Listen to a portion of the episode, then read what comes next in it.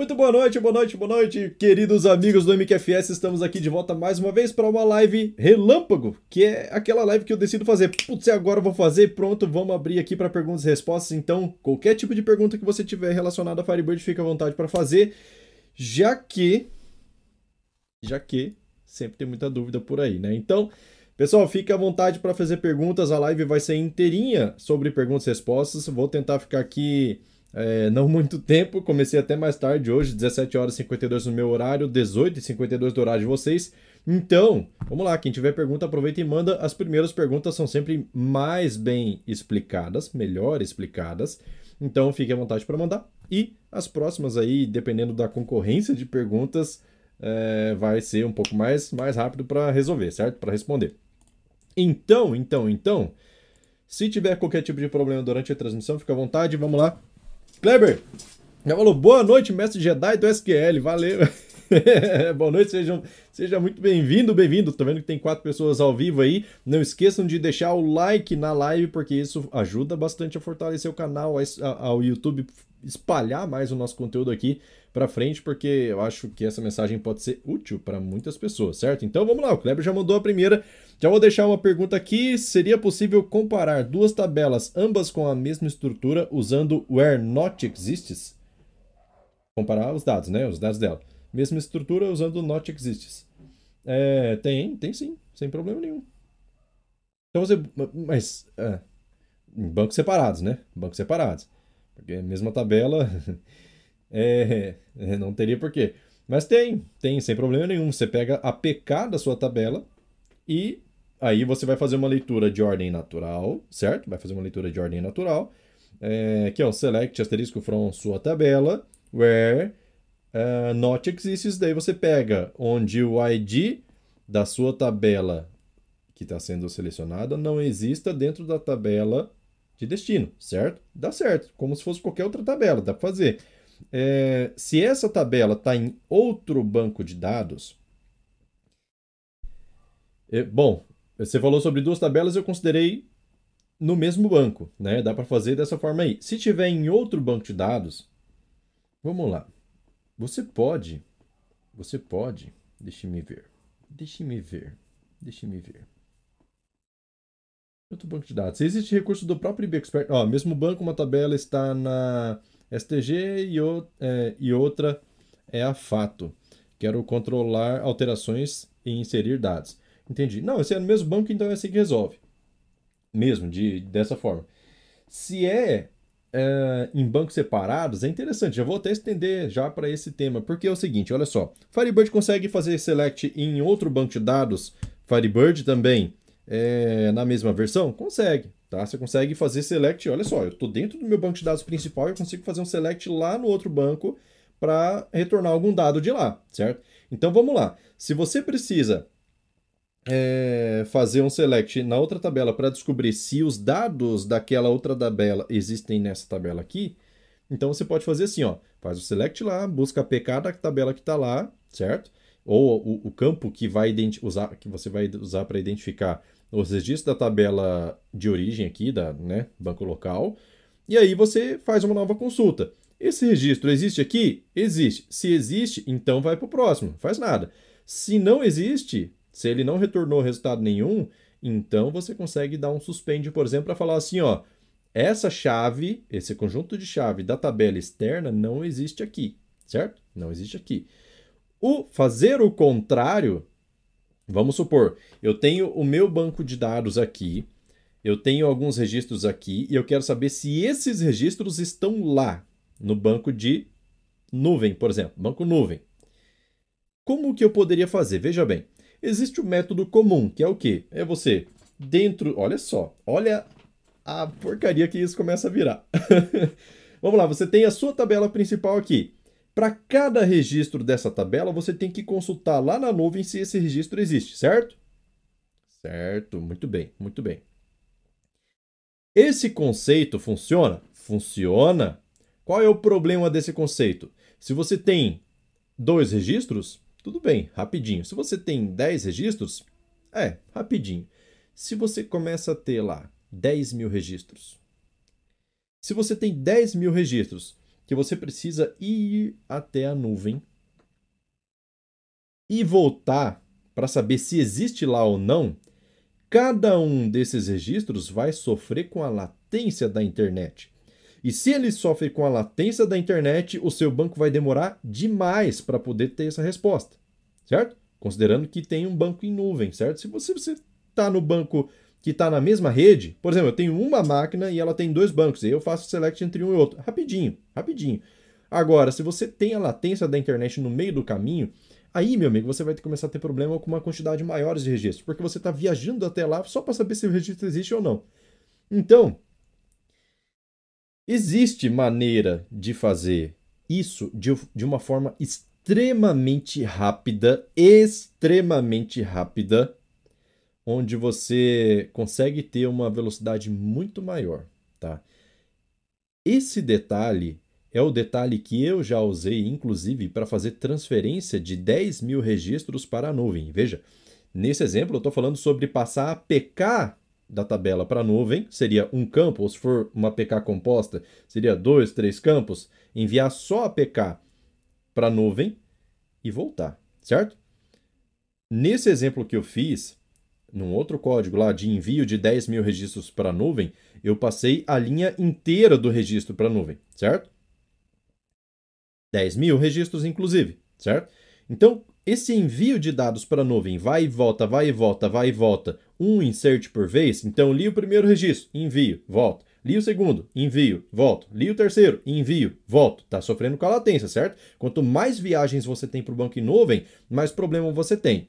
Agora, qual é o outro jeito de você resolver esse negócio? Por exemplo, nesse caso que eu enviei 10 mil registros, levou 14 minutos para poder fazer todo o envio dos dados para a nuvem. São 10 mil registros, certo? Qual seria o jeito legal? É você guardar qual foi o último registro que você enviou. E aí você envia para lá só os próximos. Você não precisa enviar os, os 10 mil. Mas tem um jeito muito melhor. Um jeito onde você consegue enviar 10 mil registros para a nuvem em 2 segundos. 2 segundos, certo? Esses mesmos que levaram 14 minutos na minha máquina até o meu banco em nuvem em São Paulo, levou 2 segundos. Como é que se faz isso? Aí é só os primes que sabem. é verdade, por quê? Porque esse conteúdo de envio de dados para a nuvem com 10 mil registros em 2 segundos está dentro do Prime, certo? O que, que é o Prime, Edson? Prime é um pacote de conteúdos que você paga R$ 49,90 por mês, tem mais de 27 horas de conteúdos mostrando como resolver situações do dia a dia que com certeza são importantes para você. Edson, para que, que eu preciso enviar 10 mil registros para a nuvem? Dashboard, meu amigo. O cara acessa pelo celular aqui, ó, relatório de venda em tempo real. Hã? Ou então de 5 em 5 minutos ele tem uma atualização ali, ó. Vendas do dia, você precisa deixar isso no seu banco local, certo? Para ficar seguro. Ah, mas eu quero que o meu cliente, quando ele estiver lá com o pé na areia, olhando para o mar, tomando uma água de coco ou uma cervejinha, quero ver como é que está o faturamento da loja 1, loja 2, loja 3, loja 4, loja 5, ele tem os dados no celular dele. Hum, o que, que você achou? Pois é, esse tipo de conteúdo é interessante para você, com certeza, para quem é Prime, certo? Quem é Prime tem esse conteúdo aí, é só implementar, tá lá pronto, pronto. Qual é o método então que você consegue utilizar? Para poder enviar tantos registros para a nuvem, e nesse seu caso, por exemplo, eu quero checar se o registro existe lá, é reduzindo a quantidade de viagens, certo? Como eu faço isso para ficar rápido? Tá no Prime. Beleza? Como que eu faço para acessar o Prime, Edson? Posso cancelar a qualquer momento? Qualquer momento. Quer cancelar? Cancela. Certo? É tipo Netflix. Enquanto você está assistindo, você tem acesso ao conteúdo. Cancelou, perdeu acesso. Certo? Então, para acessar o Prime, link está aqui na descrição. Ou entra no site mqfs.com.br barra produtos e aí você vai encontrar lá, MQFS Prime. Tem a lista de todos os conteúdos que tem lá dentro, que você vai obter. E tem o, o botão para você poder fazer a compra, a assinatura desse pacote. Certo? É isso. Basicamente isso. Vamos lá. Uh, deixa eu ver, deixa eu ver, deixa eu ver, deixa eu ver. João falou assim, ó, curtindo aqui de Rondônia de novo, show de bola. Deitado na rede, olhando pro mato e tomando uma cervejinha gelada. Ô, oh, sexta-feira boa, hein? isso aí, isso aí. Guerreiro falou assim, ó, boa noite, uma dúvida, é possível usar duas tabelas derivadas em uma mesma consulta? É possível usar quantas você quiser, meu amigo, tanto tabela derivada quanto CTS, você pode criar vários CTS, declarar eles, fazer junção de uma para outra, pode fazer junção aninhada, inclusive, então você coloca uma tabela derivada que faz select em outra tabela derivada e faz select em outra tabela derivada, uma dentro da outra, você consegue fazer o que você quiser. É isso, é Firebird, meu amigo. Vamos lá. Noni falou, opa! E aí o Noni também falou lá a partir do, do login dele da empresa. E opa! Seja bem-vindo. Kleber falou, boa, valeu. Dimas falou, boa noite. Lembrando que se você aprendeu alguma coisa nessa live aqui, fica à vontade para deixar foguetinho aqui nos comentários. Para que serve foguetinho? Porque é rápido de você deixar, é rápido de eu saber que você aprendeu alguma coisa e me deixa sabendo se a didática está sendo boa ou não, beleza? Então manda foguetinho aí, quanto, quanto mais foguetinho, foguetinho você mandar, mais interessante a informação que você aprendeu foi interessante para você, beleza? Não esqueça de deixar o like nessa live. Tem nove pessoas, seis likes. Vamos deixar o like aí porque isso ajuda bastante o canal. Tranquilo? Mais perguntas? Vamos lá. Parece que eu tô ligado no 220 hoje, né? Meu Deus do céu. É sexta-feira, eu quero otimizar o tempo. Então vamos lá. Quer perguntar? Pergunte, essa é a hora. Bora, bora, bora, bora, bora, bora, bora. Parece até uma casa de leilão isso aqui.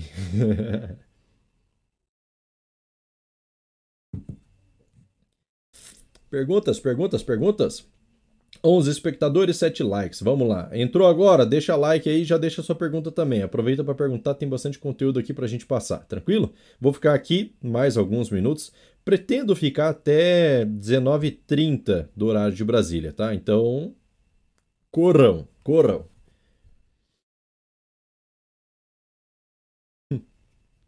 Enquanto isso, acho que eu vou mexer em outra coisa aqui, enquanto não tiver pergunta, né? Vamos otimizar o tempo. Bora, bora, bora, bora, bora, bora, bora. 11 espectadores, 9 likes. Valeu, valeu. Like ajuda pra caramba. Vamos lá, vamos lá. Perguntas, perguntas.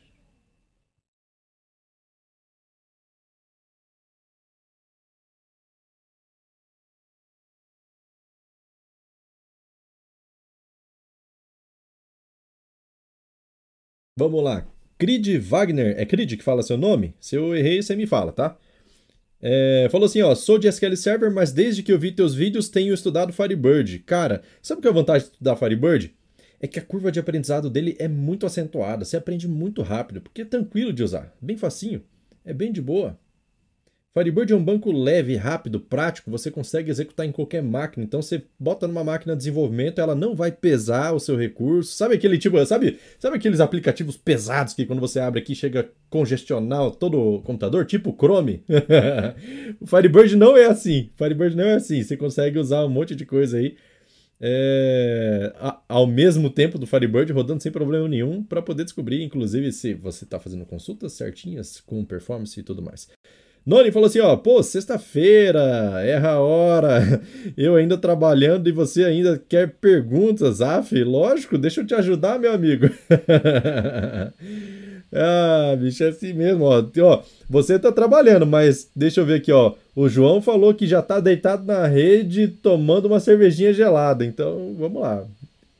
Quem pode, pode, meu amigo, vamos que vamos. É... Marcos falou assim, ó, fala grande, Odin, pai de todos, meu Deus do céu. Fale, meu querido Sojitor. Cara, preciso da sua ajuda. Estou fazendo uma query que gera um script para atualizar outros bancos de dados. Poderia me ajudar com PK e FK, como pegar elas? PK e FK, você vai precisar fazer leitura da tabela RDB índices, certo?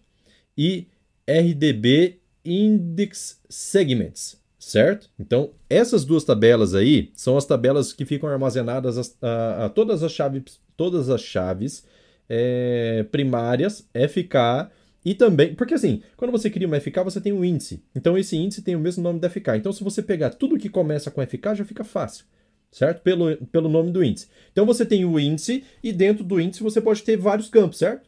No, não é o caso de uma FK. Ah, bom, Pode ser que seja o caso de uma FK. Por quê? Porque você tem possibilidade de ter uma PK composta. Então, A index grava o nome do índice. A index segments grava quais são os campos que compõem esse índice, certo? Então você consegue procurar por lá. Fica à vontade aí para dar uma olhada. Grit falou, verdade, show de bola. Flávio falou, boa noite, Edson, boa noite, seja bem-vindo. Noni falou, eu invejei o João, confesso, é verdade, hein? Vamos lá. Eu até queria pegar uma cervejinha aqui, mas vou, vou manter o profissionalismo, tá bom? Então vamos lá. Marley falou assim: boa noite, uso o Firebird desde o Interbase 6 e nunca consegui ver uma conexão remota funcionar no Firebird com o banco de dados pesado, que tenha campos blobs, etc. Peraí, você nunca viu funcionar ou nunca viu ficar rápido? São duas coisas diferentes, mas vamos lá. É, isso eu sempre vi com rapidez extrema no SQL Server desde séculos utilizando client server. Então, com o Firebird é possível trabalhar remotamente de forma rápida utilizando apenas cliente servidor? É... Isso é o Marley que está falando, tá? Não, acho que eu não falei o nome dele. Marley falou assim, ó, porque eu vi uh, vídeo do Marcos Cantu, na verdade é Carlos Cantu, dizendo que o mes mesmo com o Firebird 4.0 ainda não é possível esse procedimento. Olha só. Conexão com Firebird é, em nuvem, client server, é totalmente possível, viável, inclusive aqui, ó, vou colocar na minha tela, eu estou nesse momento conectado no meu banco de dados em nuvem. O IBExpert está na minha máquina local, o banco de dados está em nuvem. É uma estrutura, estrutura client-server, certo? É uma aplicação que acessa o banco de dados, está aqui, ó, Database Registration Info, mqfs40.gelastic.savingcloud.net, eu conecto pelo host, pela porta, e tem aqui o apelido do banco, certo? Para ele conectar lá. Funciona? Funciona. Vamos lá. Select from produto P. Vou pegar aqui, ó, first 100 P ponto, vou pegar alguns campos, Ctrl Enter, tira essa vírgula daqui, né? Volta o P para cá, Shift F9 para ele rodar com fetial. Tá lá, 100 produtos. Funciona? Funciona. Sem problema nenhum. Rápido, inclusive, certo? Vamos ver aqui, ó. Plan Analyzer usou P natural, porque eu não coloquei nenhum filtro nem nada, só mandei buscar os primeiros. Adicionar aqui, ó. Quanto tempo levou para preparar? 391 milissegundos. Para executar, 47 milissegundos. Não acho isso aqui lento. 47 milissegundos, eu não consigo nem piscar duas vezes. em 47 milissegundos. Blob. Que, que a gente fala sobre Blob? Olha só. O problema do Blob não está na conexão em nuvem. O problema do Blob está na forma com que ele é trabalhado para ele suportar o que ele suporta. Um campo Blob permite que você coloque dentro dele campos é, enormes, certo? Tipo bula de medicamento, descrição detalhada de algum produto, qualquer coisa assim. Você pode colocar lá, pode colocar XML de NFE, pode colocar um monte de coisa, certo? Dentro do blog. Pode colocar imagem, PDF, pode colocar cacetada de coisa lá. Daí, o que, que acontece? Eu acho que eu acabei de perder. Ah, não. Achei que eu tinha perdido o chat online aqui, mas tá bom. Então, o que, que acontece? O campo blob, veja bem, todas as informações todos os dados do banco de dados são gravados em pequenos é, blocos de, de, de dados, que são chamados de páginas. Então, cada página possui 4K, 8K, 16K, 32K no Firebird 4.0, certo? Então, é a quantidade de dados que cabe ali, kbytes, certo? Quantidade de dados que cabe ali. Quando você cria um blob, ele não armazena isso dentro de uma página, porque se você armazenar megas e megas de informações, de dados ali, por exemplo, um PDF, imagem, você vai ter que fazer o quê? Você vai ter que quebrar isso em várias páginas? Para quê? Não precisa. Então você usa o blob para poder gravar numa estrutura separada que não vai é, utilizar esse mesmo recurso, certo? Então o blob, quando você armazena um campo blob dentro do produto, por exemplo, produto.imagem, quando você grava um registro na tabela produto, ele vai gravar todos os dados da produto dentro de um page, dentro de uma page, certo? Normal, e grava o endereço onde o blob está armazenado realmente certo? Daí, quando você faz um select no blob, ele vai lá. Deixa eu pegar qual é o endereço do blob, vou até o blob, capturo o blob, certo? Então, a forma de leitura de campo blob é diferente, ela não está direto ali. Se você faz um select que retorna 10 mil registros, ele vai fazer o quê? Ele vai pegar todos os 10 mil registros, para cada registro ele pega o endereço, vai e busca o blob, vai e busca o blob, vai e busca o blob. Quanto maior é o tamanho do seu campo blob, mais pesado ele fica, certo? Cabe até 4 GB lá. 4 GB de dados dentro de um campo blob. Poderia caber mais, na verdade, só que dentro do Firebird ele é limitado, sabe, corta-giro de moto que ele ou de carro, que ele, ah, ele até andaria mais, mas ele tem o corte eletrônico. Então, Blob é a mesma coisa, ele tem um corte ali para ele não deixar ultrapassar 4 GB para não ficar muita coisa. Mas assim, deixa, ele deixa. Quando você vai trafegar um campo, um, um registro é, que possui um campo blob na nuvem, normalmente, automaticamente, você tem um atraso maior, porque esse campo blob é maior, certo? Ah, Edson, mas e se, e se o blob tá nulo? O blob tá nulo, vai demorar para trafegar? Não. A partir da versão 3.0 do Firebird, a partir da versão 3.0 do Firebird, a definição do campo, se ele é nulo ou não é nulo, sabe quanto espaço ocupa? Um bit.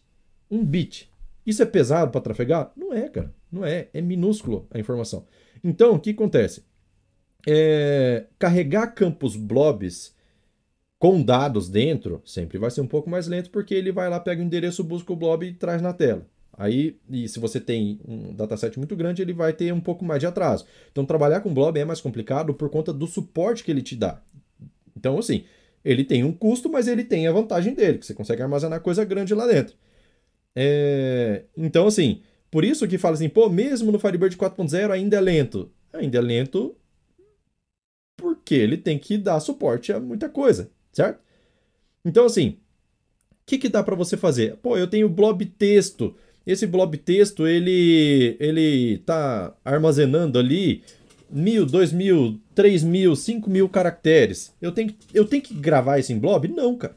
O Varchar, por exemplo, ele te dá suporte de gravar é, 32.765 caracteres no Char7 Windows 5.2, que é o nosso idioma. Então, se você tem que armazenar texto em campo blob e não vai passar de 32 mil caracteres, põe no, põe no, no, no Varchar. Bem melhor, Varchar é bem mais rápido. Tem maneiras de se trabalhar com blob, e aí, aí que está o negócio. Tem maneiras de se trabalhar com blob que são mais lentas e outras maneiras de se trabalhar com blob que são mais rápidas. Quer ver um exemplo? Importação de CSV dentro do banco de dados. Importação de CSV dentro do banco de dados, você vai precisar ler o arquivo texto através de um campo blob, certo? Porque você não sabe qual vai ser o tamanho do arquivo texto. Pode ser menor do que 32765 ou pode ser maior. E aí você vai fazer a importação. Para fazer a importação, você tem que fazer um parseamento aí do CSV, do, do conteúdo do arquivo, para você identificar o que, é coluna 1, o que, é coluna 2, o que, que é coluna 3 e assim por diante. Certo? Beleza. Dependendo de como é que você vai fazer essa interpretação do seu campo blob, se você fizer de uma forma barbeira, vamos dizer assim, você vai ter um alto consumo do seu banco de dados de recursos, porque ele vai jogar blob para lá, blob para cá, vai jogar para memória, pegar do disco e bababá, um monte de coisa. E tem outras formas que são os métodos ideais de trabalhar com blob e são extremamente rápidos, certo? Eu ainda, eu já desenvolvi, eu uso aqui uma importação de CSV que eu uso dentro da, da, da minha necessidade aqui, toda importação de, de alunos, de, é, de do, do, pessoal do Prime, é, pessoal do curso, pessoal do acesso ao banco, inclusive o pessoal do Prime também ganha acesso ao banco de dados em nuvem, que é esse que eu estou usando aqui. É, toda essa importação de alunos eu faço de forma automática. O que, que eu faço? Baixo o arquivo CSV lá do Hotmart, importa esse arquivo para o banco de dados usando um Selecting Procedure. É isso. Faz todo o gerenciamento ali, ó, de entrou novos usuários, ah, fulano tá com assinatura atrasada, ah, fulano cancelou a assinatura, pediu para cancelar. Então, faz todo esse tipo de tratamento. Funciona que é uma beleza. Se você não fizer a leitura correta, além de você ter lentidão, você pode inclusive inchar o seu banco de dados. Porque trabalhar com blob envolve criação de espaço temporário em disco para poder trabalhar com ele, certo? Então, um exemplo, quando você concatena um blob com outro blob, ele acaba usando isso, esse espaço temporário. Então, assim, cara, blob é uma filosofia praticamente que você precisa entender bem a fundo para você trabalhar direitinho com ele. Mas tem como ter velocidade, sim. Uh, vamos lá, vamos lá. Que mais? Deixa eu ver, deixa eu ver, deixa eu ver.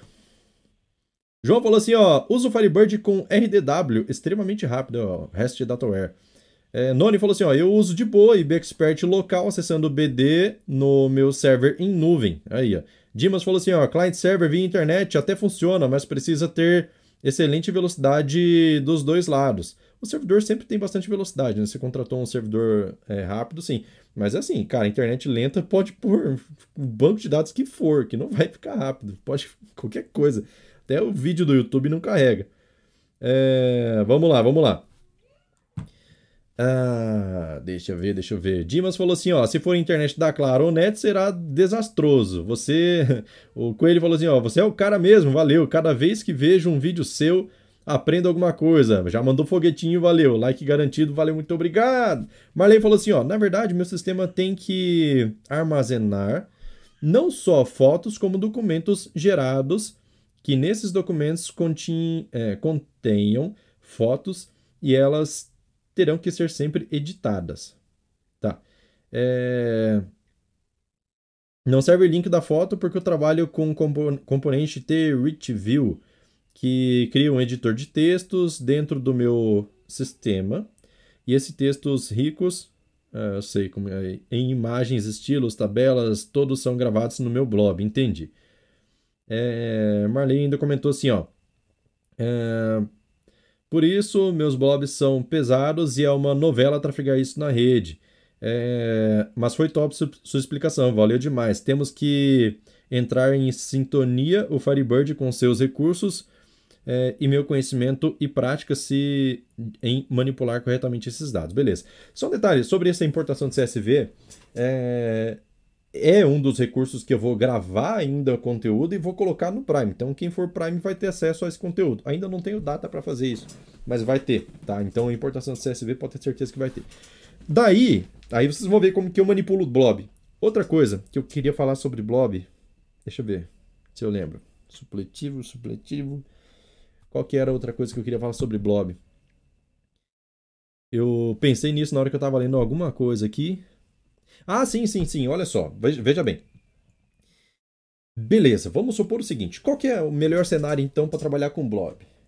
Melhor cenário para trabalhar com blob. Tem o produto, tem imagem de produto, certo? Nesse exemplo acho que fica bem fácil, bem, bem tranquilo para todo mundo entender. Se eu tenho produto e tem imagem de produto, quando você vai é, trazer especificação, especificação de produto, normalmente isso fica numa aba separada, numa tela separada, certo?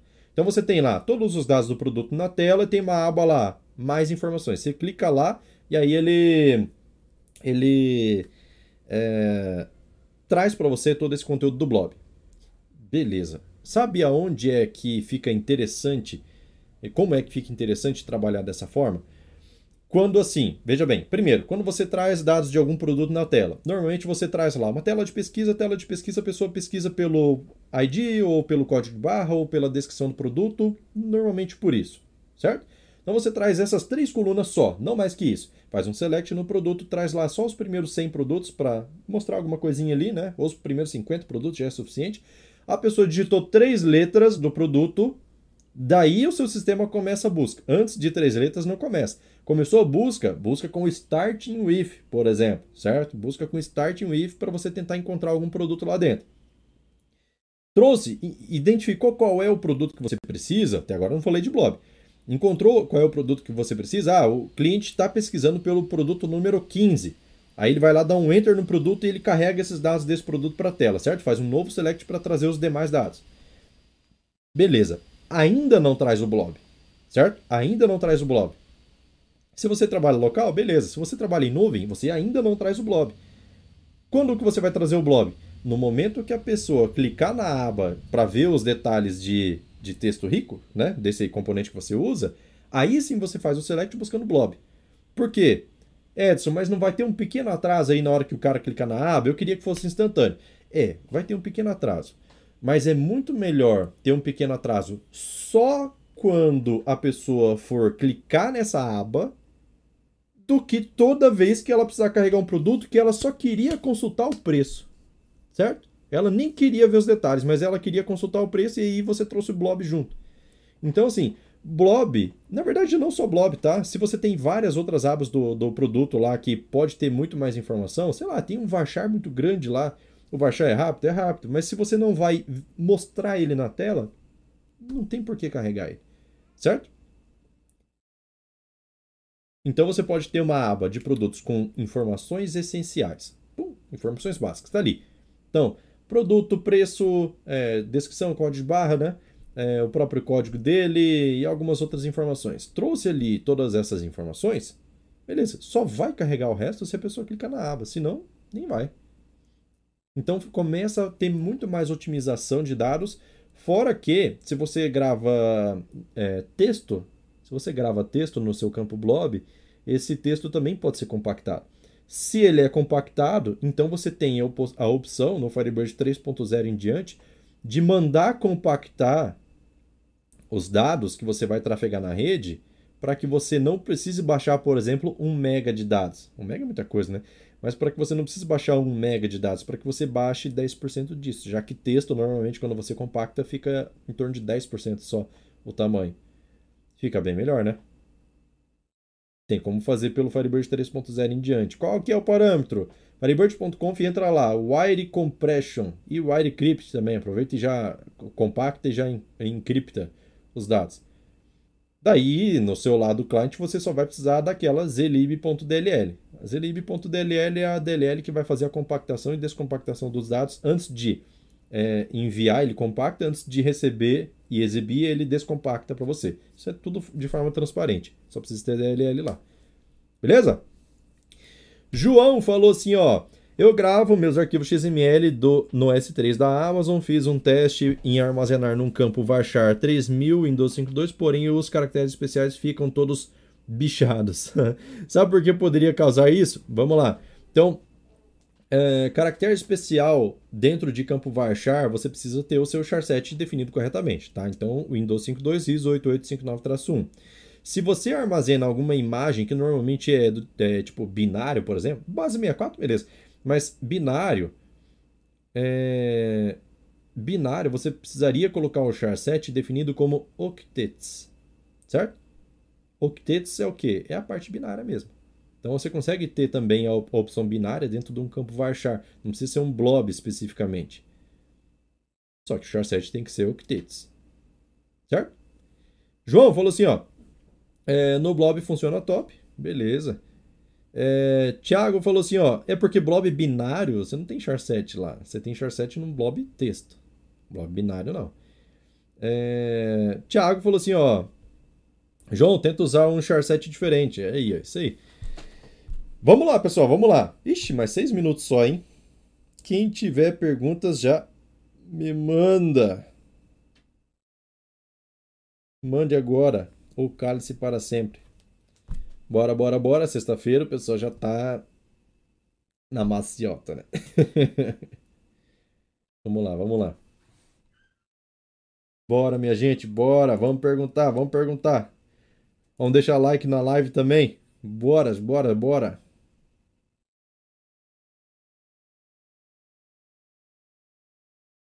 Perguntas, perguntas, perguntas.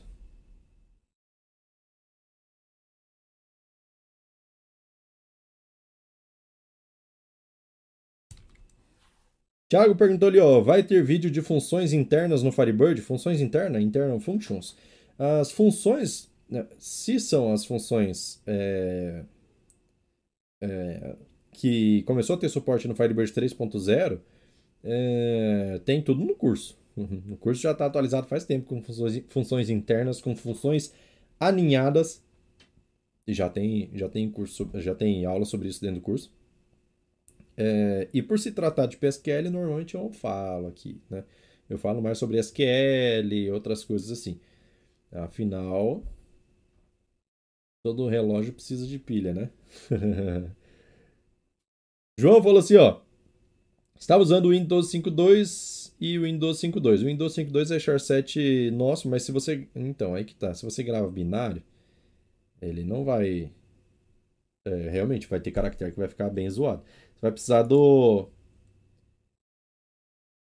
Vai precisar do octetos mesmo. Perguntas, perguntas, perguntas. Tem como criar um índice com duas funções cast replace? Tem. Tem. Tem. Tem como criar. Sabe qual é o único problema? o único problema de utilização de índice em, em alguma função, o que acontece? Veja bem, se o seu conteúdo é dinâmico, exemplo, campo de data, campo de hora, onde você grava lá, é, sei lá, você tenta criar um índice, um, um, índice usando current date, current timestamp. O que, que vai acontecer? Vai dar problema. Porque o que acontece? Olha só, gravou uma sequência de números. 1, 2, 3, 4, 5, 6, 7 até 100. O banco de dados, esses dados são fixos, certo? São fixos. Quando você vai, quando você insere esses 100 registros, esses 100 números, eles são organizados dentro da estrutura de índice para que seja possível encontrá-los de forma, de forma rápida, certo? Beleza. É... Agora, se você colocou alguma coisa lá no índice que usa uma variável tipo current date, current timestamp, ou só current time, ou local time, local timestamp, que for, que é uma variável que é atualizada cada vez que roda um select nela, né? cada vez que você chama ela, ela, ela é atualizada, é... você cria uma estrutura de índice em cima de um campo que é variável, certo? E se ele é variável, é aquele negócio. Sabe aquele negócio tipo, ó, deixei meu celular aqui. O índice sabe, o celular tá ali. Posição, posição número 1522. Amanhã o celular tá na outra posição. Quando você manda buscar, fala assim: vamos lá na 1522 buscar o celular. Ué, cadê o celular? Por quê? Porque o celular muda de valor, né? No, na corrente date, por exemplo. Mudou de valor, meu amigo. Ele vai, ele vai encontrar? Vai, vai encontrar mas a estrutura de índice dele fica bagunçada. Então, assim, o replace, é, se eu quero trocar, por exemplo, olha só, eu tenho um campo CPF que foi gravado com máscara, mas eu quero criar um índice usando o cast replace para quê? Para transformar o, o, CPF em um campo com 11 dígitos, removendo ali barra, é, se for CNPJ, removendo do traço, removendo ponto, qualquer outro caractere que não seja número. Então você faz uma expressão. O campo CPF vai se atualizar automaticamente? Não. Alguém vai ter que ir lá e dar uma atualizada.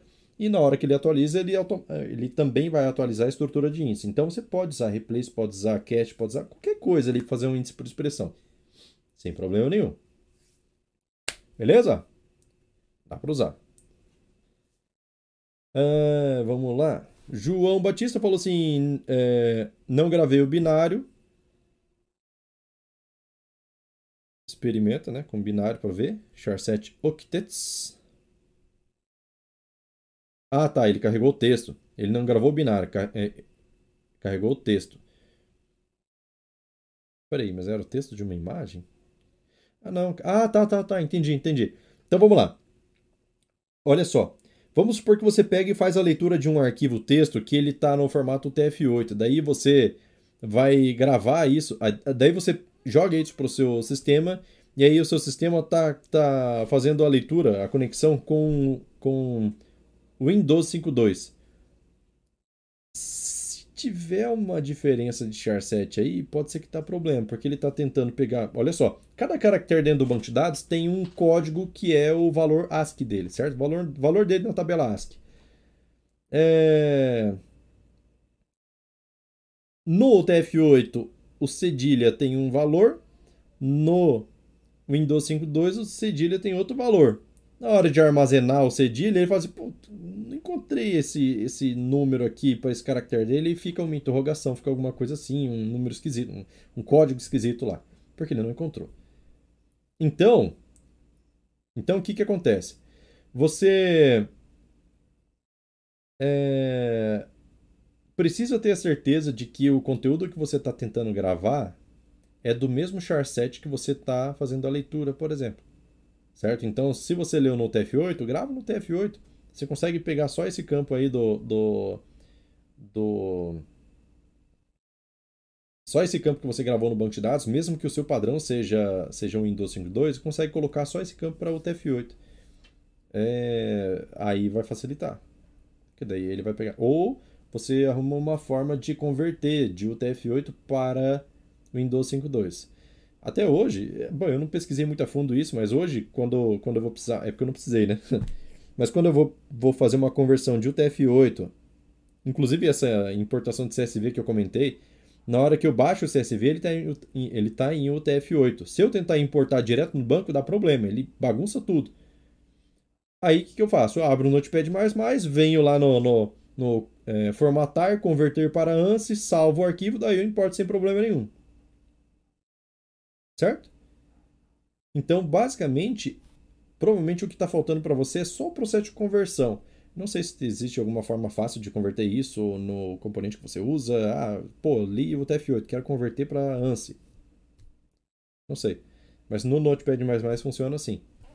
Aí vai dar certo. Ou você deixa na sua tabela já direto o TF8. Mas assim, é ruim você começar a trabalhar com dois charsets diferentes dentro do banco, eu acho. Mas vamos lá. É... Alisson falou assim, ó, tem como criar um índice... Ah, já li. Um cat replace, já li. Flávio falou assim, fogue... mandou foguetinho, show de bola, obrigado, sinal que tá aprendendo alguma coisa. Hoje o conteúdo está avançado, tá mesmo, show de bola. Puta, cara, tem muito mais conteúdo para passar, meu Deus do céu. É, eu já até falei em outra live, ó, o conteúdo que eu passo aqui em live, em, em vídeo, no canal, cara, é 2% de tudo que tem no curso. É, o curso é fenomenal, sem brincadeira. É... Tanto que eu tenho pretensão de regravar o curso, mas, cara, tá tão bem explicado, apesar de, de da gravação já ter acontecido há um tempo, mas tá tão bem explicado, tá tão bem feitinho que dá até dó, sabia? Vamos lá. É, Marley falou assim, ó. É, mudando de assunto, siga o seu canal sempre e acho fantástico seus vídeos. Você não acharia interessante lançar um livro com as principais dicas lançadas em seus vídeos, lives? Marley falou assim: é, com certeza seria o livro da, de cabeceira do Firebird para consultar para consulta sempre. É, cara, já me pediram alguma coisa assim a respeito de, de é, criação de livro. Eu eu ainda não tenho pretensão de fazer, tá? Não tenho pretensão de fazer porque o que, que acontece, cara? Olha só. É, Aqui na live a gente está num negócio totalmente dinâmico. Perguntou, respondeu. Perguntou, respondeu. Né? Rápido. Chat GPT, por exemplo, faz sucesso por quê? Porque se pergunta, ele responde. Perguntou, respondeu. Perguntou, respondeu. Livro. É bom? É bom, com certeza. Tem, tem muito livro de muito valor por aí. E com certeza um de dicas de Firebird seria também muito, muito bem-vindo. Mas, mas, eu, eu sei que eu não posso pensar em mim nesse momento, né? Mas assim, eu, eu gosto de explicar dessa forma, onde eu posso mostrar o negócio funcionando e posso falar também em cima. O que, que acontece? É, eu, cara, eu não sei se vocês já passaram por isso, eu já. Várias vezes. Várias. Várias. Cara, a gente aqui, todo mundo, ramo de tecnologia, certo? Daí você precisa perguntar, precisa pesquisar alguma coisa na internet, como resolver sei lá o quê. Aí você procura né, a respeito de tecnologia, ou então você procura alguma, ah, quero saber como que resolve isso numa linguagem que o pessoal está usando aí, sei lá, Python, né? Vamos supor que você não manja nada de Python, eu também não manjo nada de Python. Aí eu quero ver como é que resolve determinada situação. Android, qualquer coisa assim. Cara, aí você vai ver uma pesquisa que normal vai fazer uma pesquisa que normalmente você faz exatamente como está descrito lá o negócio não funciona. E quando o negócio não funciona, você perdeu tempo tentando entender, você perde mais tempo tentando entender o porquê não funcionou, até o ponto que você desiste. Certo? Isso acontece comigo. Outra coisa que me deixa chateado é chegar. Pô, eu sou de tecnologia, né? A gente. Eu, eu manjo bastante do Firebird, mas é, tenho uma noção de tecnologia certo? Tem, não sei, formatar um computador, né? A gente sabe alguma coisa de linguagem de programação, a gente já desenvolveu o sistema, a gente sabe como programar um Windows aqui, fazer um acesso remoto, né? Sabe como criar um servidor nuvem. A gente dá o nosso jeito. E aí você chega dentro de um outro lugar que começa a te empurrar um monte de termo técnico que você não faz ideia do que, que é, passa cinco minutos de vídeo mesmo, passa cinco minutos de vídeo, e aí você pensa, cara, eu não tô entendendo nada. E aí, não sei se vocês já passaram por isso. Eu, quando via conteúdo assim, pensei, meu Deus, eu, eu, eu tô defasado demais, porque eu não tô entendendo nada do que tá passando aqui. E na verdade, na verdade, depois que eu fui prestando atenção, não é que eu não tava entendendo nada. Uma, na questão de livro, é a questão de que o conteúdo fica defasado, as coisas mudam, né? O pacote Android principalmente, cara. Android, meu Deus do céu, se você for pesquisar fórum aí, as pessoas falam tanta coisa que você testa uma, duas, três coisas e nada mais funciona. Tá tudo diferente já. Então o livro, é no meu ponto de vista, o livro é a mesma coisa em relação à técnica, certo? Porque as coisas mudam. É... E sobre termo técnico, cara, eu, eu, vocês podem ver, a minha linguagem aqui é bem, simpl, bem simplista, né? É bem, bem tranquila. Eu tento, eu tento fazer do jeito mais simples possível para que todo mundo entenda. E muita gente já elogiou minha, minha didática aqui, eu, eu fico feliz por isso. Então, é, é, difícil, porque um livro você vai escrever já numa linguagem mais formal, você vai tentar explicar tudo muito detalhado. Aqui, por exemplo, acabei de falar um monte de coisa sobre blob, né? Se for escrever isso de forma didática, cara, vai dar páginas e páginas de conteúdo. Né? Então, é, não sei. Automaticamente, tudo que eu estou falando aqui está sendo gravado, portanto, pode ser consultado depois. Então, assim, por isso que eu não tenho muita pretensão de fazer, não tenho, não tenho alguma coisa assim que fala, pô, vamos criar um livro. Ainda não tenho, não tenho essa pretensão. É para principalmente para facilitar o aprendizado de todo mundo que assiste. Uma coisa é você tá ali tentando e não conseguindo, vendo um texto que não pode te responder por que, que não está funcionando, outra coisa é você tentar aqui na frente, ó. Faz o teste, rodou, rodou. Ou oh, se aqui rodou ali tem que funcionar. Não rodou, vamos ver por quê. Ah, é isso. Ah, faltou colocar um dois pontos aqui da frente. Entendeu? É, vamos lá, vamos lá. João falou assim, ó. Deve ser alguma coisa da CBR. Peguei texto direto do componente ao fim do envio do arquivo para receita. É, na realidade, não salvo mais XML, PDF, nem imagem, tudo, tudo S3. É, mas ainda faço exercício para testar. tá certo, tá certo. Peter falou assim, ó. Diz alguma coisa sobre tabela externa, não estou lembrando se tem alguma aula sobre isso. Cara, eu acho que tem aula sobre isso, mas vamos lá. Tabela externa, vamos lá. Ó, bem, cara, eu adoro IBExpert por causa disso, ó. Botão direito aqui, ó, New Table. Precisa lembrar qual é o script? Não, mas é muito simples o script, muda pouquíssima coisa. Tipo da tabela. Não, isso aqui é tabela temporária. Mas tem aqui, ó, external file, certo? Então vamos lá, vou criar uma tabela aqui. Tá, ID, vou colocar aqui que ela é auto-incremento, usa auto-incremento do Firebird 3.0 em diante, apesar de aqui ser o 4.0. Tem aqui, descrição, varchar de 60 posições, certo? Vamos lá. Tabela externa, aonde é que eu quero salvar isso aqui? Deixa eu pegar o endereço aqui da minha área de trabalho. E daí? Ah, vou colocar Setemp, certo? Setemp aqui fica bom.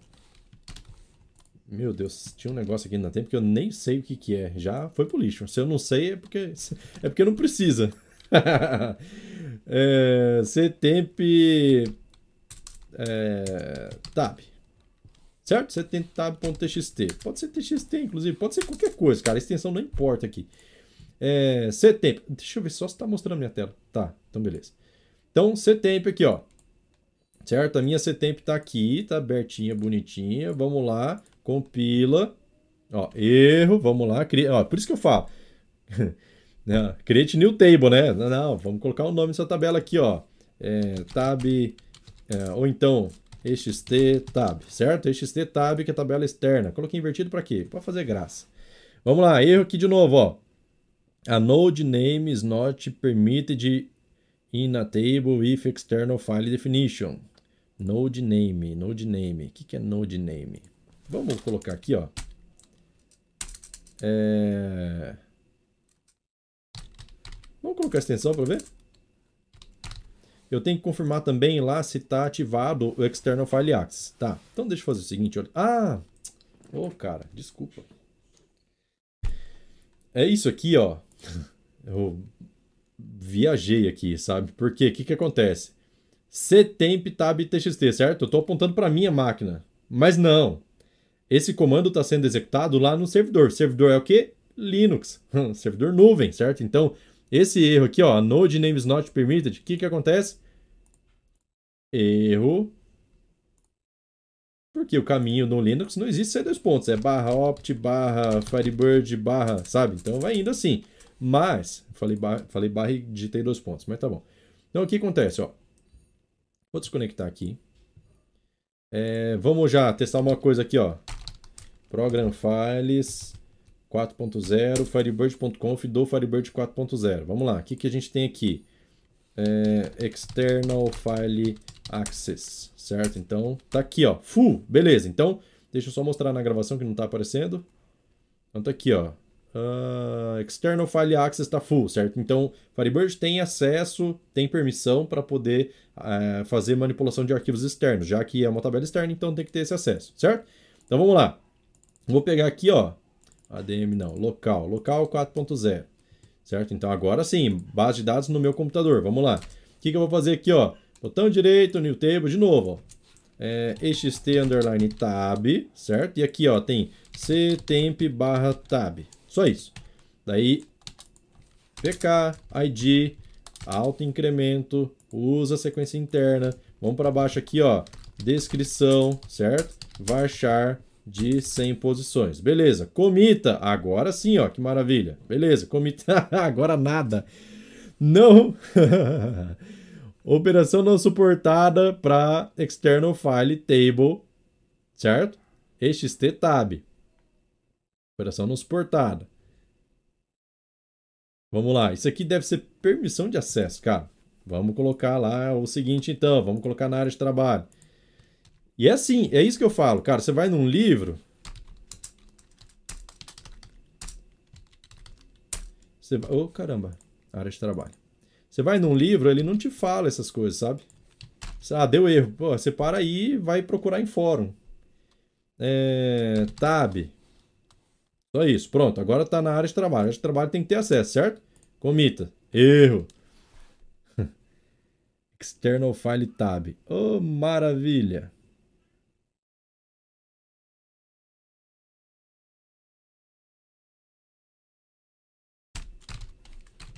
Vou colocar entre aspas, tá? Só para ver. Não. Ó, oh, deu o mesmo erro ali. Ah, tá. Essa aspa, então não vai dar certo. Não, external. Rapaz do céu. vamos lá, vamos lá.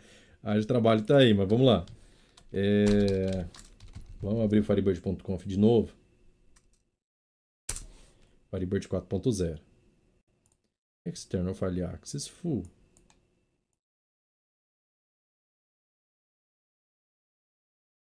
É pronto, meus amigos. Pronto. Mudou, mudou o cenário aqui agora. Vamos lá.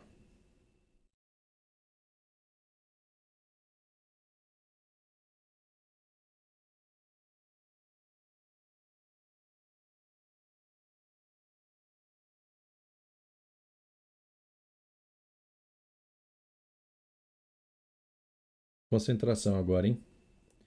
Momento de tensão, momento de tensão, vamos lá. Eu nem tô olhando os comentários, não sei se alguém já, já deu a, a dica aí. Marley mandou top, foguetinho. João falou assim: Firebird é vida, show de bola.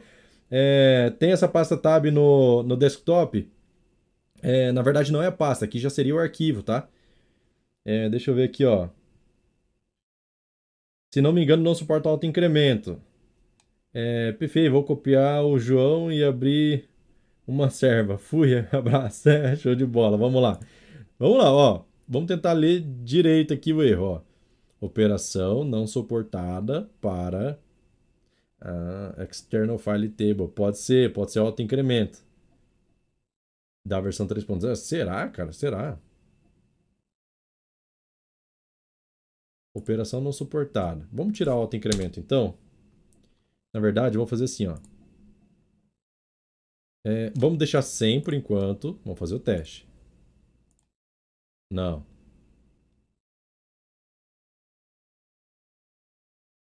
Estetab.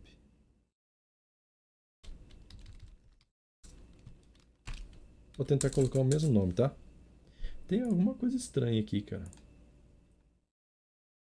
Mas não tem problema, cara. O que que acontece? Olha só. Vamos lá. Não, tem que funcionar. Ixi, agora essa live vai esticar. Firebird, vamos lá. Não tem essa não, tem que funcionar.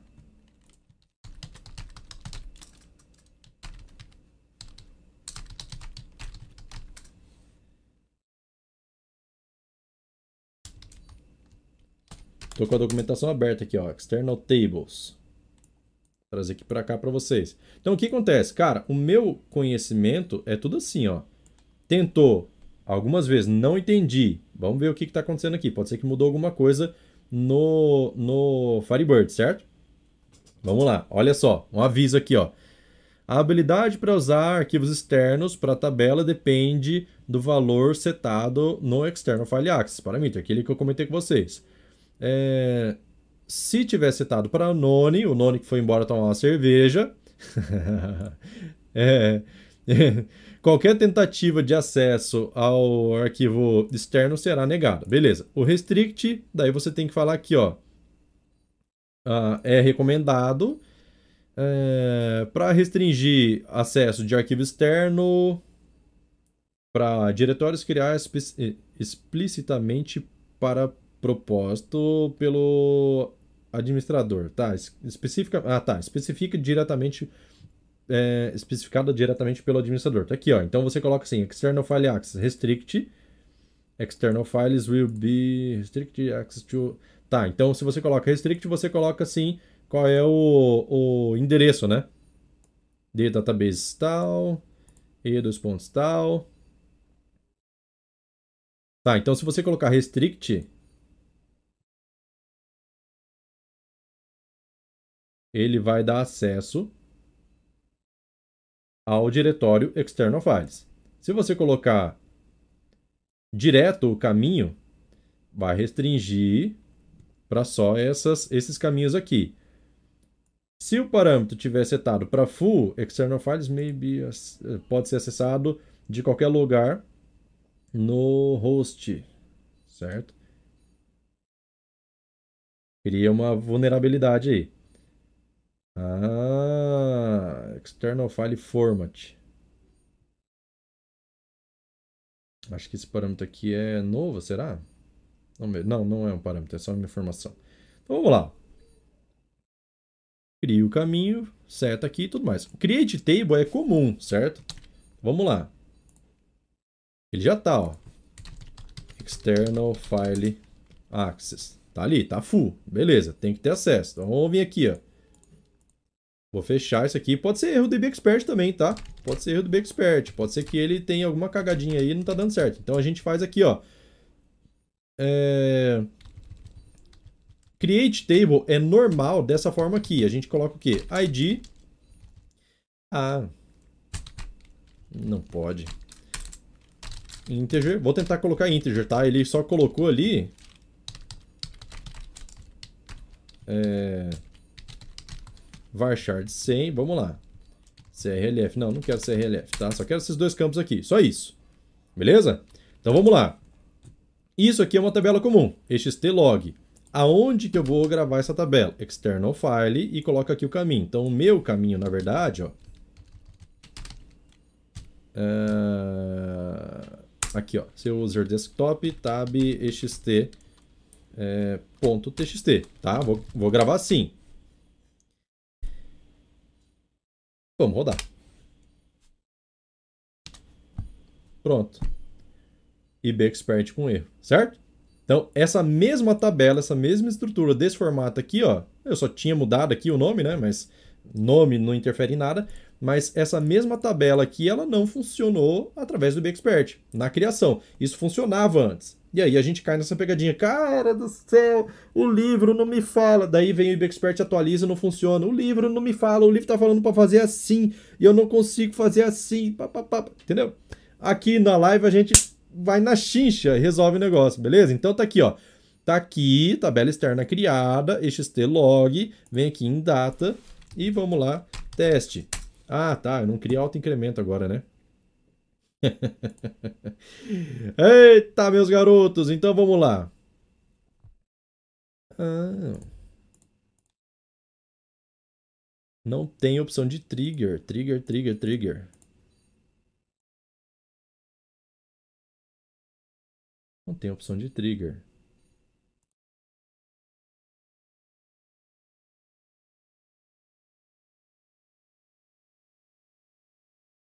Se não tem opção de trigger, tem muita relação com que o. Quem que falou aqui? O Fábio falou assim: ó, se não me engano, não suporta autoincremento. Porque o que, que acontece? O autoincremento ele é setado através de trigger. V então tá, vamos descobrir. É o IBExpert? Agora fiquei na dúvida. Drop table xtlog, certo? Vamos lá. É, vamos criar uma nova tabela aqui, ó. Antes de acusar o IBExpert, xtlog, certo? xtlog, external file, vamos colocar aqui aquele caminho mesmo, barra é, tab.txt, certo? Vamos colocar aqui um id, eu não defini pk, certo? id, vou colocar, não vou colocar autoincremento, certo? Descrição, varchar, vamos colocar 10 posições só. Cria, rodou? Rodou. Então, beleza. Até aí tá rodado. Então vamos lá. Drop table xtlog. Vamos voltar aqui, ó. Ver se vai funcionar. Uma coisa de cada vez, certo? É... Oh, caramba. Cliquei no lugar errado. xt underline log, certo? É... Aquele caminho barra tab.txt. Vou até copiar esse caminho aqui para não precisar ficar digitando. ID, agora estou definindo PK, mas não vou definir auto-incremento, certo? É, desk descrição, para não ter é, incompatibilidade, né? Porque desk é uma palavra reservada. Comita. Opa, PK. PK. Não é o problema da, da, do autoincremento, é o problema da PK. Então vamos tirar a PK e vamos definir o autoincremento. Para ver o que, que acontece. Autoincremento ele aceita, certo? Autoincremento aceita sem problema. Se a gente for olhar o DDL aqui, ó, create table, tal, external, ID integer generated by default as identity. Isso aqui é padrão 3.0. E descrição baixar. Beleza. Por que, que não aceitaria autoincremento? Porque dentro da tabela xt xt log, log, log xt log, a gente não vai conseguir fazer o quê? Criação de trigger. Ó, aquela aba de trigger que aparece aqui em, em é, tabela externa, ela ela não aparece. Então é muito provável que não há compatibilidade. É bom relembrar essas coisas aqui. Ó, documentação, documentação é a fonte, ó. Agora trigger para escrever o timestamp e o número da linha.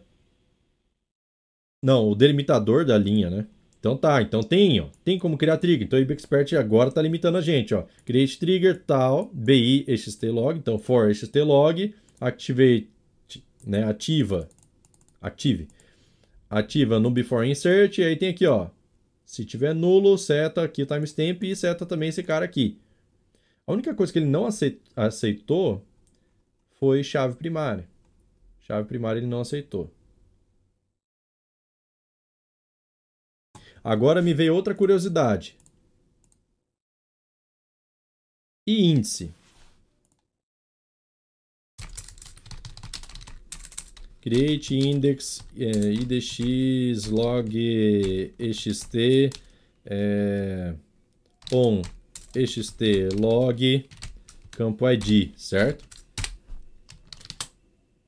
Não. Operação não suportada para tabela externa. Então, PK ele não aceitou e índice ele tam também não aceitou. Tabela externa, meus amigos, eu tinha falado na live anterior, não sei se a pessoa que me perguntou tá aqui. Mas eu tinha falado na live anterior, lembra que eu, que, eu, é, que a pessoa perguntou assim, cara, eu preciso armazenar é, 200 terabytes de imagem. Lembra que eu, que eu falei? Inclusive fiz um recorte desse, desse vídeo e coloquei lá. E aí eu falei assim, cara, tabela externa pode ser uma possibilidade, por quê? Porque ela é tamanho limitado. Um banco de dados Firebird tem a limitação de 18 terabytes, de 128 terabytes. Um banco de dados. Uma tabela, 18 terabytes. É... Armazenar 200 terabytes fica inviável dentro do banco de dados. Então, eu falei assim, cara, tabela externa pode ser uma possibilidade, porque enquanto cabe no disco, cabe ali. O problema disso é que dentro de uma tabela externa, você não pode ter índice. E se você não pode ter índice, a sua pesquisa vai ser extremamente lenta. Se você tiver 200 terabytes de imagem, todas elas vão ter que ter um ID de alguma tabela sendo referenciada, a pesquisa vai ser extremamente lenta. Não compensa. Não compensa. Compensa gravar o caminho do, do arquivo mesmo. De fato, certo? Retificando, né? Retificando. A gente está vivendo e aprendendo, isso aí. Eu não lembrava mais dessa, dessa limitação da, da tabela externa. Aí vamos fazer um teste, ó. Quer ver uma coisa? Data. Auto-incremento funciona? Funciona. Beleza. Então vou fazer assim, ó. Delete from xt log where id igual 1. Não consegue deletar. Sabe por que, que não consegue deletar? Ei, rapaz, é, tabela externa ela é bem limitada mesmo. Por quê? O que acontece? Olha só, tabela externa ela tem as vantagens para o uso correto. Armazenar log, por exemplo. Por quê? Cara, terminei o log, terminei, cara, não quero mais o log, ele não vai fazer com que meu banco de dados enche, mas eu tenho log ali. Mas eu não quero mais esse log, então o que, que eu vou fazer? Eu vou pegar aqui, ó, esse tab.txt, vou dar um delete e acabou, tá em uso, né? Eu vou desconectar do banco. Mas e acabou. Não existe garbage collector em cima de tabela externa, certo? Não existe processo de garbage collector, portanto, se você faz um delete em massa nessa tabela aqui, não vai ficar aquele sweep correndo, rodando lá e tomando o tempo do seu servidor. Beleza? Aí, ó, quase tomei um baile, hein, meus amigos? Mas se não tem a, a, a live aqui, se é só livro, você acaba morrendo na praia. Mas vamos lá. É... Deixa eu ver aqui. O Peter comentou ali sobre tabela externa, falou para falar um pouco sobre tabela externa, mas não especificou o que exatamente, né? Mas é, tá bem, acho que tá bem explanado, né? Então, tabela externa, tabela externa não aceita é, PK, não aceita índice, não roda delete, é, serve mais para uma tabela de log mesmo, certo? Vamos lá. Com tamanho limitado.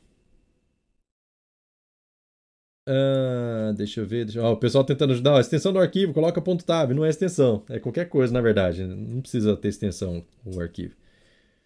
É... Dá para criar trigger, que a gente viu. É, Coelho falou assim, ó, ainda bem que deu erro, pois quando, quando acontecer comigo já vou saber o que fazer. Mais um motivo é, que gosto de vídeos, além do. E ao vivo é massa, né? Ao vivo ao vivo você, quem sabe faz ao vivo, né? Vamos dizer assim. Mas é aquele negócio, cara. Pesquisou um pouquinho na documentação ali, já consegui achar e beleza, tamo junto.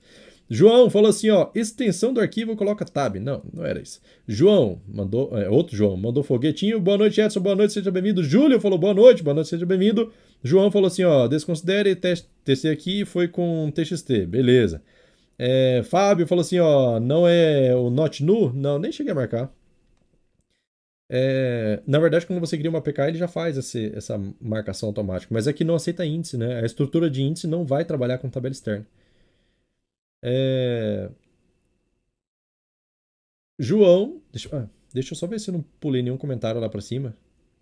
Marley mandou foguetinho, Firebird a vida. Ah, beleza, não, não pulei não. É... Tive que sair da rede para testar.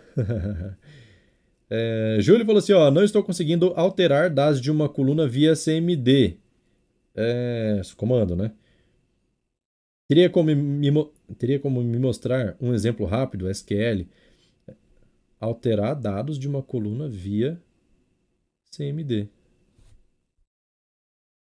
Update, né? Vamos lá.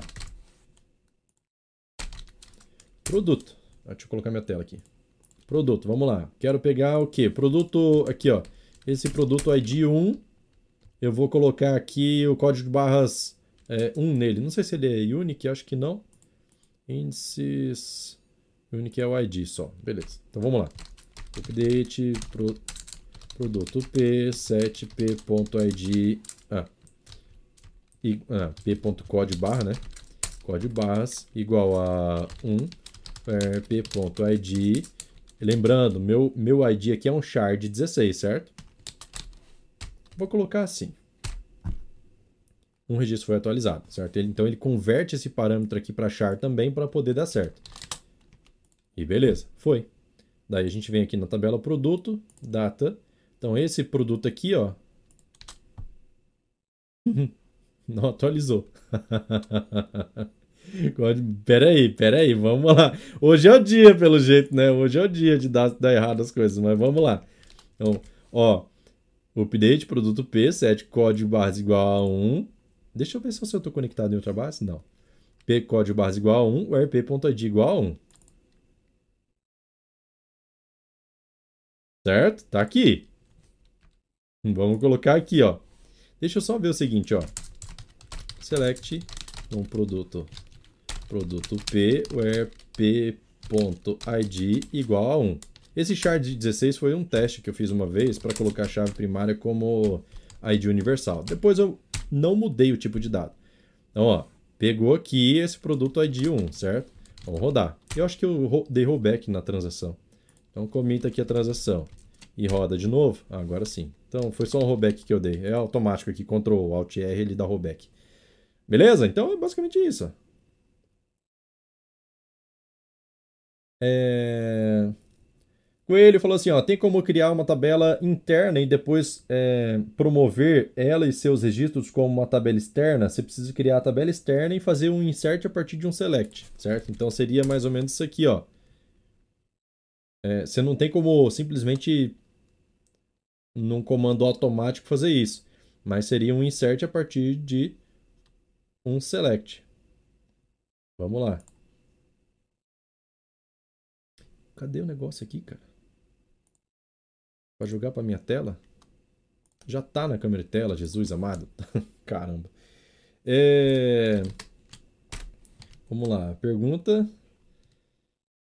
Ah, tá. Insert into produto ID, descrição e qualquer outra coisa. Essa aqui vamos supor que seja a sua EXT produto, certo? Aí você faz assim, ó, select um produto e aí aqui você coloca quais são os campos. ID, descrição, certo? Então aqui esse select ele vai retornar todos os registros, certo? Então Shift F9 aqui, 10 mil registros. Quando você coloca o insert em cima, ele faz o insert desses 10 mil registros dentro dessa tabela. Simples assim. Beleza? Ah, vamos lá, vamos lá, vamos lá. Agora tá chegando pergunta pra caramba, hein? Isso aí, isso aí, minha gente. Eu tinha que ir embora já, né? Faz meia hora que eu tinha que ir embora, mas tá bom, vamos lá. Júlio falou assim, ó. É, consigo conectar no banco, mas quando roda o comando aparece erro no SQL Statement. Statement failed. João falou assim, Edson, CMD é prompt de comando, fora do, fora do Bexpert. Ah, tá. Não. Eu entendi comando, comando SQL. Mas no CMD, você vai ter que usar o ISQL para poder, poder conectar para poder rodar algum script.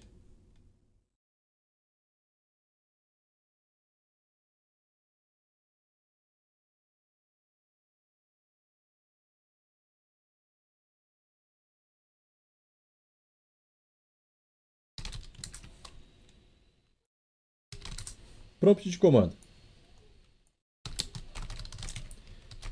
Program Files, Firebird, Firebird 4.0, né? Tô no Windows, então é pasta normal. ISQL, Enter, Connect 127.0.0.1 barra 3040, que é minha porta, dois pontos, exemplo, que é o apelido do meu banco de dados. User, sysdba, password, master key, certo? Master key ponto e vírgula. Certo? Todo final de comando você tem que colocar. É... O update, produto. Vamos lá. Select é, código barras from produto where id igual a 1. Ponto e vírgula. Enter. Tá lá. Código barras 1. Update produto p 7p. Não precisa nem colocar apelido aqui, né? Tem que digitar tudo na mão, não, precisa, não dá para dar contra espaço. update produto 7 código underline barras igual a 2 where id igual a 1, certo? Ponto e vírgula, não pode esquecer ponto e vírgula. Commit, ponto e vírgula. Seta para cima aqui, ó, select de novo. Código barras 2. Certo? E SQL. É... Estou tentando fazer script para executar via BAT. Eu consigo conectar via prompt, mas quando rodo os comandos para alterar a coluna, dá esse erro acima. É... Tem um vídeo meu. Tem um vídeo meu que eu mostro como, inclusive, fazer um script inteiro de atualização pelo ISQL. Deixa eu achar ele aqui.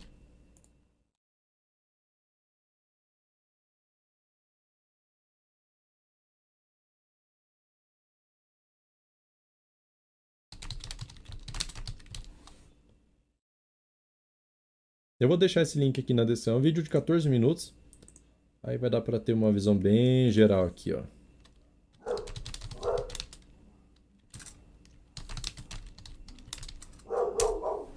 Tá aí.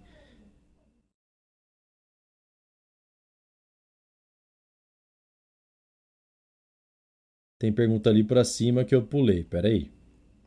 João falou assim, tá, CMD, beleza. É... Rafael falou assim, ó, tem um campo timestamp no Firebird 2.5, quando migrar para o, para o Firebird 4.0, o timezone fica como? É... Tem timezone padrão?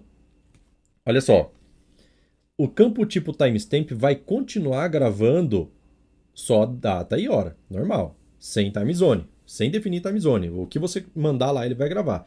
O campo timestamp, ele passou a ter uma nova propriedade que se você setar, ele vai gravar também o time zone, certo? Só se você quiser. Na migração você não vai sentir diferença nenhuma. O que você tem que tomar cuidado é o seguinte, ó. Firebird 2.5.9 já tem, tá? Firebird 259 tem uma variável que chama local time e local timestamp. Ela retorna a mesma coisa da current time e current timestamp. Mesma coisa. No Firebird 4.0, a current time e current timestamp vai retornar o time zone. Já a local time e a local time, time zone traz o horário do servidor e pronto, sem, sem informação de time zone. Só isso. Beleza? Então, o, o timestamp que você grava no banco de dados, que você já tem criado, ele vai continuar só timestamp. Se você criar um novo campo, você vai ter a possibilidade de criar, ó, eu quero um timestamp com time zone. Beleza? Vamos lá. O ISQL, só voltando naquela, naquela questão lá, ó. Eu não cheguei a fazer esse teste, tá? Mas o ISQL, ele tem aqui ó, a opção de você executar a partir de um arquivo. Certo? Então você define aqui ó, que você quer executar um script a partir de um arquivo, é isso que eu mostro lá no vídeo de atualização. É... Eu não cheguei a, a, fazer algum teste, eu ver alguns parâmetros aqui, ver se tem alguma forma de você enviar o comando em si já certo? O comando puro, não passar por um arquivo. O comando em si. E eu acho que nem tem essa opção.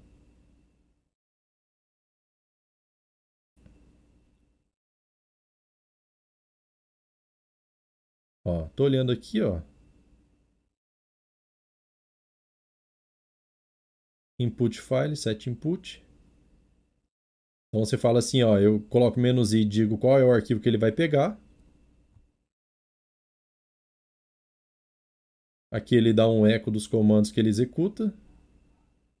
Um retorno, né? É, me parece que ele não tem opção aqui para poder executar isso, o comando direto. Você, tipo, colocar ISQL, aí coloca lá o, em que banco você quer usar, executar, e depois qual é o comando que você quer executar. Eu, pelo que eu... Até onde eu conheço, posso estar errado, mas até onde eu conheço não tem. Você, você tem que conectar pelo ISQL para depois passar o arquivo, certo? Ou, ou, ou, então só passar o arquivo direto. Aí você não precisa fazer o connect igual eu fiz aqui em cima, né? Aqui em cima eu fiz o connect e rodei. Aqui seria direto. Você coloca ISQL menos i, aí fala qual é o caminho do arquivo. Dentro do caminho do arquivo você pode ter o script que você quiser. certo? Que é o que eu passei no vídeo ali. Tranquilo? Deixa eu ver aqui. que mais? que mais? que mais? que mais? que mais? Ah, deixa eu ver, deixa eu ver. Gilmário falou assim, ó, Gregório, acredito que ele tá falando do ISQL no CMD. É, tá. agora já.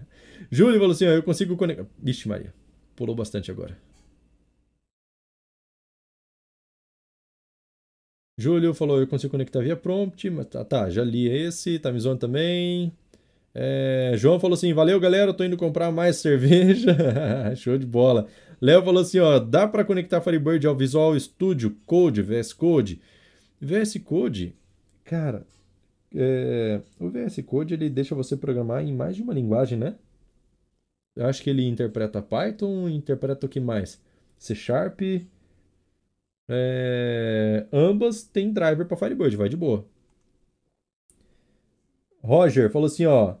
É, tem uma TB. Dá uma olhada no, no site do Firebird, lá na parte de drive, downloads, drivers, aí você vai encontrar lá algum driver. Ou às vezes na própria linguagem, no próprio componente, você consegue encontrar qual é a biblioteca que vai fazer a conexão com o Firebird. Mas é, eu acho que tem sim, cara. Não cheguei a fazer teste, mas acho que tem driver sim. Roger falou assim: ó, tem uma tabela TB valor, valor que é um numeric 18.2 sem dados. Quando faço for select first 1 from TB valor, ele não retorna registro, porém quando faço for select sum valor, ele retorna é, registro null. Isso é bug? Ele retorna um registro null? É estranho. Era para retornar nada, né? Dataset vazio. Eu não sei como que é o comportamento interno do Firebird nesse caso.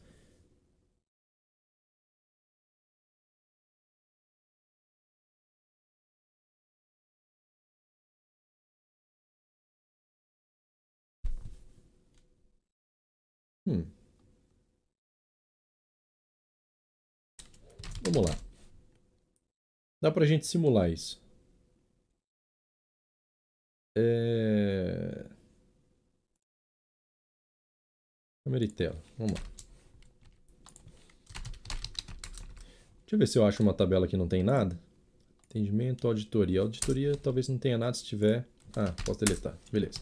Tabela auditoria não tem nada, certo? auditoria A. Aí você falou assim, ó, first 1 é, a.id, certo? F9 aqui. Pronto. F9 retorna nulo, mas é que na verdade o dataset está vazio. Se eu colocar assim, ó, coalesce, isso vai resolver? Não, porque o dataset está vazio, ele não tem o que tratar, certo? Então o IBExpert retorna isso daqui, ó, mas está aqui, ó, zero records fetched. Se eu colocar Sun do ID, um registro retornado. É verdade, cara. É verdade, ele retornou um registro. Esse teste eu nunca tinha feito, não. E aí, nesse caso, o coalesce tem que funcionar, né? Coalesce. Olha lá. Ele retorna um registro. É possível, eu não sei internamente como o Firebird funciona, tá? Mas é possível que para poder fazer uma contagem, ele tem que ter um registro base para poder fazer o SAM. Tipo, como se fosse isso daqui, tá? Não estou dizendo que é assim porque eu não sei como é. Mas é como se fosse isso daqui. Ah, eu pego aqui, aí eu faço assim, ó, select SAM, SAM do uh, ID from é, auditoria, certo? Então, é como se eu fizesse isso daqui. Ou então... É, é como se eu fizesse isso daqui. Então ele retorna um registro. Me parece que é alguma coisa desse tipo, sabe? Que o coalesce funciona. Por quê? Porque tem um registro para poder rodar, mas na verdade não. Agora, ver, vamos ver uma coisa curiosa aqui. Ó. Isso aqui retorna um registro no Firebird 4, certo? Vamos ver em, em versões anteriores. Deve ser assim desde muito tempo atrás já. Firebird 2.5, para ver.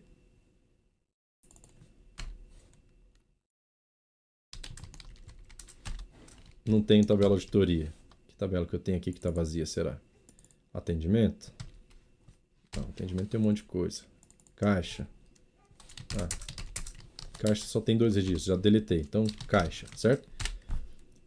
Olha lá, mesma coisa. Retorna 1.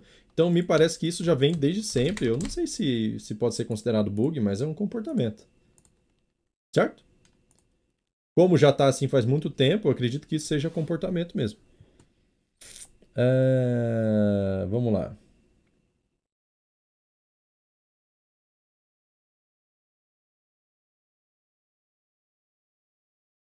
Júlio falou, vou testar, muito obrigado. Gilmário falou assim, ó, eu uso para limpar uma tabela pelo script ISQL, agendado ISQL-i, limpa, aí tem o, o, o, conteúdo do arquivo SQL, passa o banco de dados, user, sysdba, password e master key, beleza. Dentro do arquivo SQL, coloca o comando delete frontal, funciona.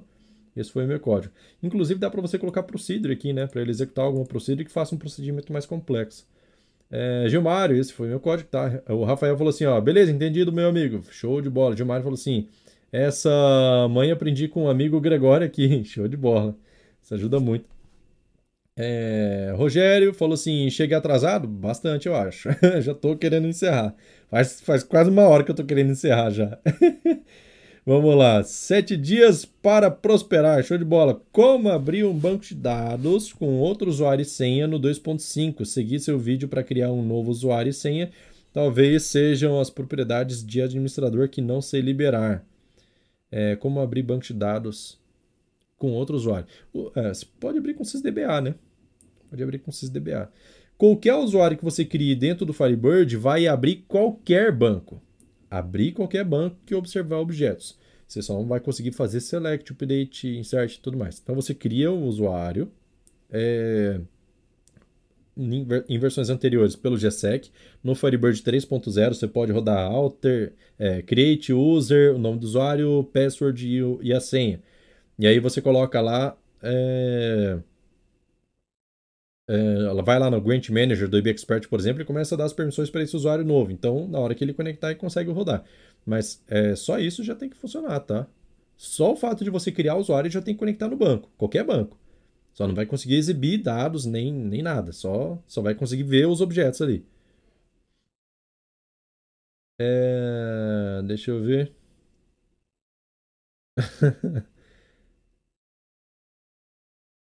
Peter falou assim, ó, agradeço a informação sobre tabela externa, valeu, obrigado. Roger falou assim, é, me entregou também, beleza, obrigado, show de bola. João falou assim, ó, voltei, serva demais agora. Newton falou, boa noite, boa noite, seja bem-vindo. Tropical falou assim, ó, boa noite, você pode me ajudar? Tô dando, é, tô criando um novo DB e ele não tá mostrando acentuação. Char7 Windows 5.2, tá? Conexão aqui, ó, essencial que você utilize. Deixa eu só mostrar minha tela aqui de novo Botão direito aqui, ó, Database Registration Info. Aqui no char7 você coloca o Windows 5.2 ou ISO 8859-1, certo? Esses dois aqui são os char7s que possuem os caracteres do nosso idioma, beleza? Então coloca aqui. Na hora de fazer a criação do banco também, já cria com esse char7. Por quê? Porque cada coluna que você for criar que é do tipo texto, ele vai pegar esse char7 como padrão. Entendeu? Basicamente isso.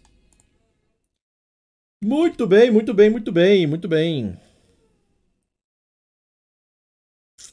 Isso aí. Ó, entra lá com sysdba, certo? Entra com sysdba, vou mostrar aqui no Firebird 4.0. Entra com sysdba, depois que você entrar com sysdba, você vem aqui, ó, no IB Expert, tem aqui, ó, bem facinha, bem, bem simples, Grant Manager. O Grant Manager, você consegue observar, por exemplo, ah, quero para o usuário leak. Esse usuário leak é um usuário que foi criado, ou user 1, user 2, tanto faz. Esse user 1, user 2 pode ser de exemplo que ele foi criado dentro do Firebird. Não quer dizer que ele é desse banco de dados. O Firebird entende que esse usuário existe. Daí você vem aqui e atribui as permissões. Por exemplo, tem esse cara aqui, ó, tá vendo? Tudo verdinho. Esse dado verde aqui com seis, seis é, pontinho verde. Ele dá permissão assim, para todas as linhas e assim também para todas as colunas, certo? Então ele vai, eu falei linhas, né? Então faz aqui para linha por linha e aqui coluna por coluna, certo? Então ele vai fazendo. Clicou aqui, ó, permissão de tudo para todas as tabelas. Pronto, não precisa dar commit, não precisa rodar raio, não precisa fazer nada. Já está dada a permissão para o usuário 1. Beleza? Já consegue fazer acesso de consulta aqui em todas as tabelas. Insert, update, delete e tudo. Select também. Fechou? Bem facinho, bem facinho, bem facinho. Uh, vamos lá, vamos lá. Cada vez que eu volto aqui, eu penso, agora eu vou encerrar, tem mais uma pergunta. ah, vamos lá, Marley falou assim: ó, é, é possível converter o banco do dialeto 1 para o 3? Como é feito isso? O banco de meus clientes é pré-instalado ainda no dialeto, é pré-histórico ainda no dialeto 1. Dá para converter sem problema nenhum, você vai ter que fazer isso via GFix, certo? O GFix, que é aquela ferramenta que vem junto na instalação do Firebird, você muda do dialeto 1 para o 3. Tem vídeo no canal falando como fazer essa mudança e quais são as diferenças, tá? Então dá uma olhadinha lá. Sete dias para prosperar falou assim: ó, Maybe Expert não mostra essa opção, fica inativo. Será que tem que comprar o IB? Você conectou no banco? Precisa conectar. Se você tiver desconectado aqui, ó, ele não mostra. Ó, tá desativado. Então você vai ter que o usuário você consegue criar, porque você cria no serviço do Firebird. Agora, o grant, a permissão, fica dentro do banco de dados, certo? Uh, vamos lá, vamos lá. E mais perguntas. é... João falou assim, ó, e o char7 WinPTBR? Na verdade, o char7 não é o WinPTBR. O char7 é o Win1252 e o Colate é o WinPTBR. Qual que é a diferença? Olha só, o char7 Windows, Windows 5.2 ele tem todos os caracteres e acentuações do nosso idioma. Tudo certinho. Se você mandar ordenar uma coluna de nome de alguém, vai trazer a ordenação certinha, mesmo que tenha acentuação. E o colete WinPTBR, quando você define ele, você diz para o Firebird o seguinte, olha só, se a pesquisa vier maiúscula, minúscula, caixa alta na primeira letra, caixa baixa na segunda letra, com acento, sem acento, tanto faz. Encontra do mesmo jeito. Então, significa o quê? Onde tem colete em PTBR, eu consigo fazer uma pesquisa indexada, certo? Pesquisa rápida, é, digitando João com acento, João sem acento, é, João maiúsculo, João minúsculo, João com a primeira letra maiúscula, João com as outras letras minúscula ou invertido. Não importa o jeito que seu usuário mandar a informação, ele vai conseguir encontrar, beleza? Então isso facilita bastante. Bastante, bastante, bastante. Marley, ótimo, vou procurar o vídeo. Valeu, show de bola. Beleza, pessoal? Acredito que é isso. Quem não deixou o like, deixa like aí, pelo amor de Deus, que isso ajuda pra caramba o canal. Eu já deveria ter ido embora faz uma hora, mas vamos lá, olha só, uma hora e 34 de live, Jesus amado. Ninguém vai assistir essa live daqui daqui uns dias, porque é muito grande. Puta, uma hora e meia de live ninguém assiste. Então é privilégio de vocês que estão aqui. Newton, será que o Edson já sabe fazer um select em trocar fraldas? Rapaz do céu. Rapaz, faz até de olho fechado, uns pés nas costas. Beleza? Então é isso, pessoal. Muito obrigado pela participação de todos vocês. Foi um prazer ficar aqui com vocês. Foi muito interessante, muito divertido. Eu aprendi coisas novas também. Quem aprendeu, não esquece de deixar o like aí, compartilhar conteúdo. Muito obrigado e até mais. Bom final de semana, bom descanso. Valeu, fui!